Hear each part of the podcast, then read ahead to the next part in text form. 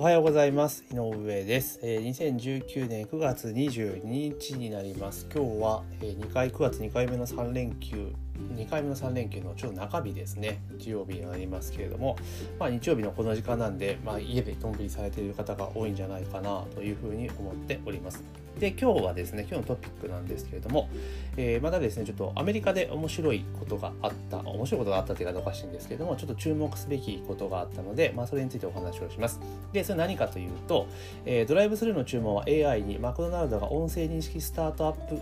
音声認識スタートアップを買収して目指すことっていうね記事が、えー、ありましたのでまあそれについてですねちょっと見ていこうかなと思っております。でこれどういうことかというとマックアメリカのマクドナルド社が今年の3月になんかビッグデータをなんかね解析するような企業ですよね。解析するような企業をまず買収をしていたっていうのがあるんですね、えー、ビッグデータに基づいてパーソナパーソナライゼーションサービスを提供する Dynamic Yield っていう会社を買収してたみたいなんですよ。だからこれはどういうことかというと、それぞれのだから顧客データにのっとって、まあ、あの、あれですよね、表示させるメニューとかポスターとかそういうのを変えていくような仕組みですよね。そういうところをやる企業を買収していたっていうところなんですね。で、それにプラスアルファ今度は、要は音声認識の人工知能 AI システムを作っているメーカー、これアパレット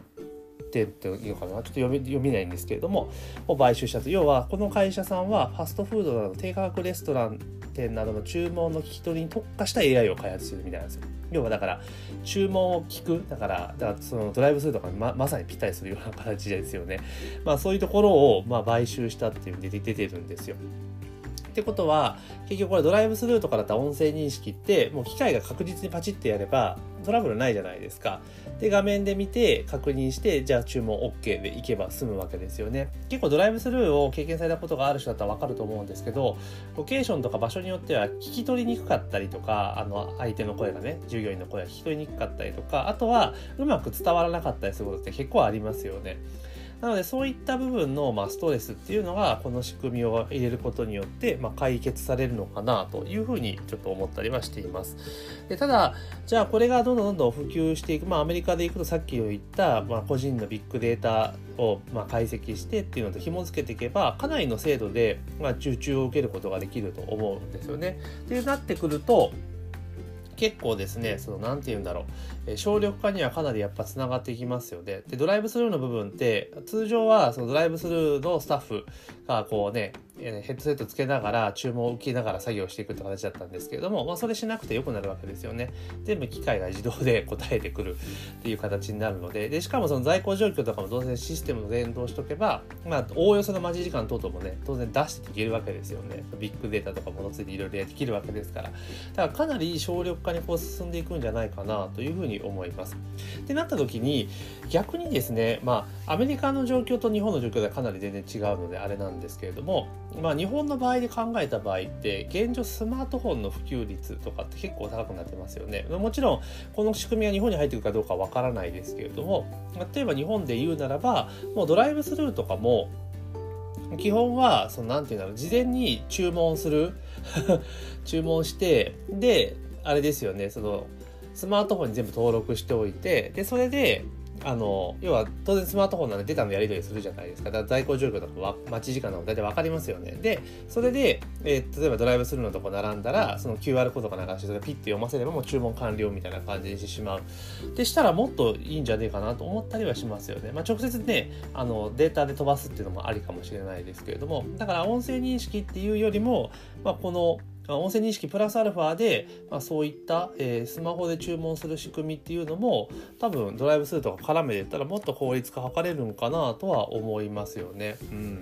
でも結構こうやってやっぱアメリカってこういう最新のテクノロジーをうまくね取り入れて省力化につなげていこうっていうのはさすがだなと思いますしでそもそもこれあれですよねこういう会社があるっていうのがすごいなと思ったんですよね。そのなんだろうファーストフードの低価格レストランなどの注文の聞き取りに特化した AI を開発していると。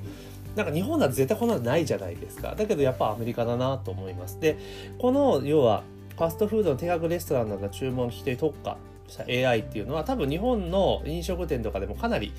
使えてくると思うんですね。もちろんその当然で英語ベースで作られているので日本に持ってくるんだったら日本語ベースで回収しなければいけないですけどでもこういったやつっていうのはどんどんどんどん日本もでやっぱどんどん開発していって独自の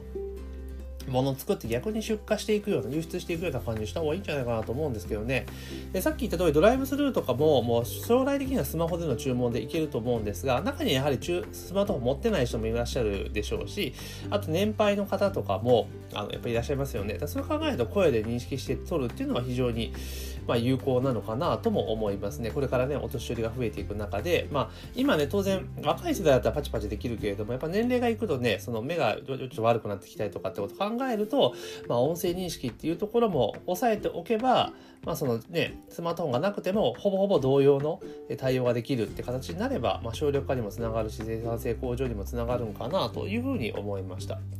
でやっぱりあの飲食店とかこれも日米問わずだと思うんですけれども結局は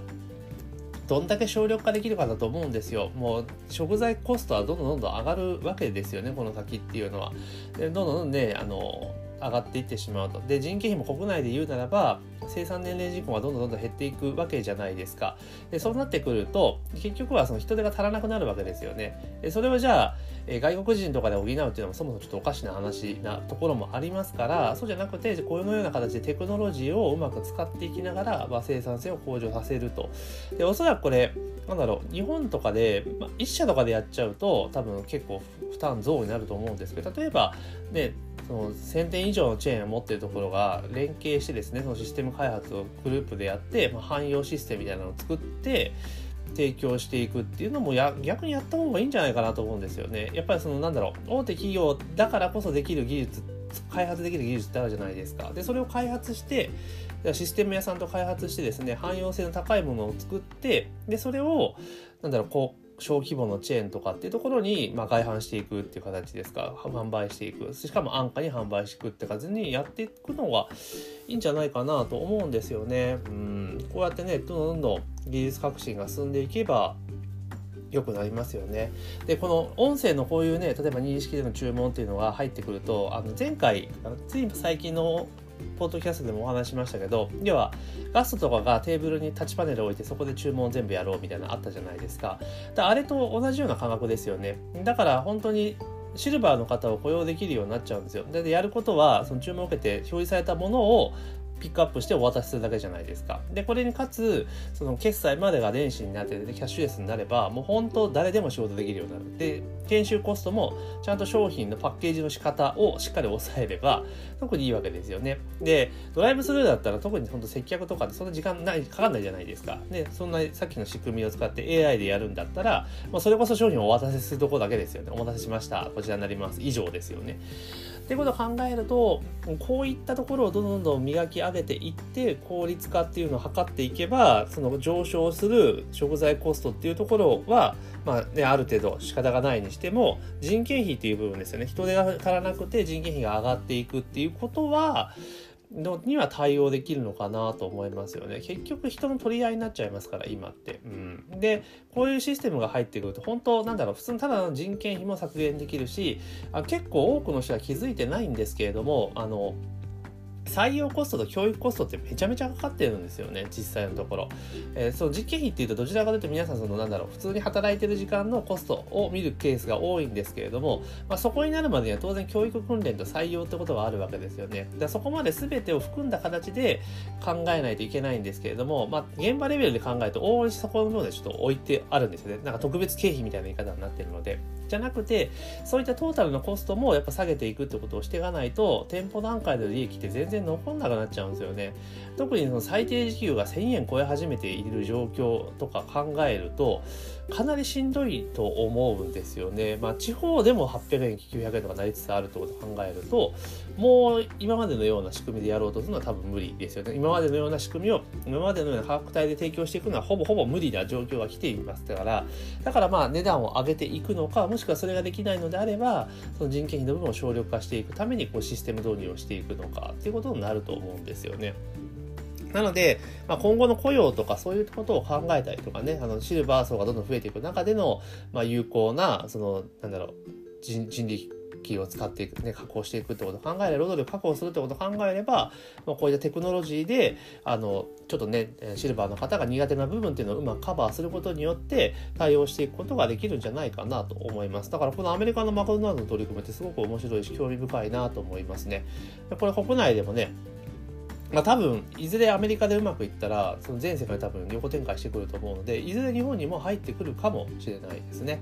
なのでこういったちょっと海外の、ね、動きとかも面白いので今後もちょっと追っかけていければなと思っています。今日はですね、えー、Mac がですねアメリカのマクドナルド社があの音声認識する AI のね、えー、そういうベンチャー企業を、えー、M&A で買収したっていうところで、まあ、今後 Mac が目指そうとしていることをベースにですね、まあ、日本ではこんなことしたらいいんじゃないんですかねみたいなことをちょっとお話をさせていただきました。で、えー、明日もですね、毎毎週当然ですね、朝、えー、ポッドキャスト配信しておりますので、ぜひですね、えー、引き続きご購読をいただければなと思っております。また、えー、メールマガジンも毎日18時30分に配信しておりますので、そちらの方も合わせてご購読いただければというふうに思っております。というわけで、本日のポッドキャストは以上になります。ありがとうございます。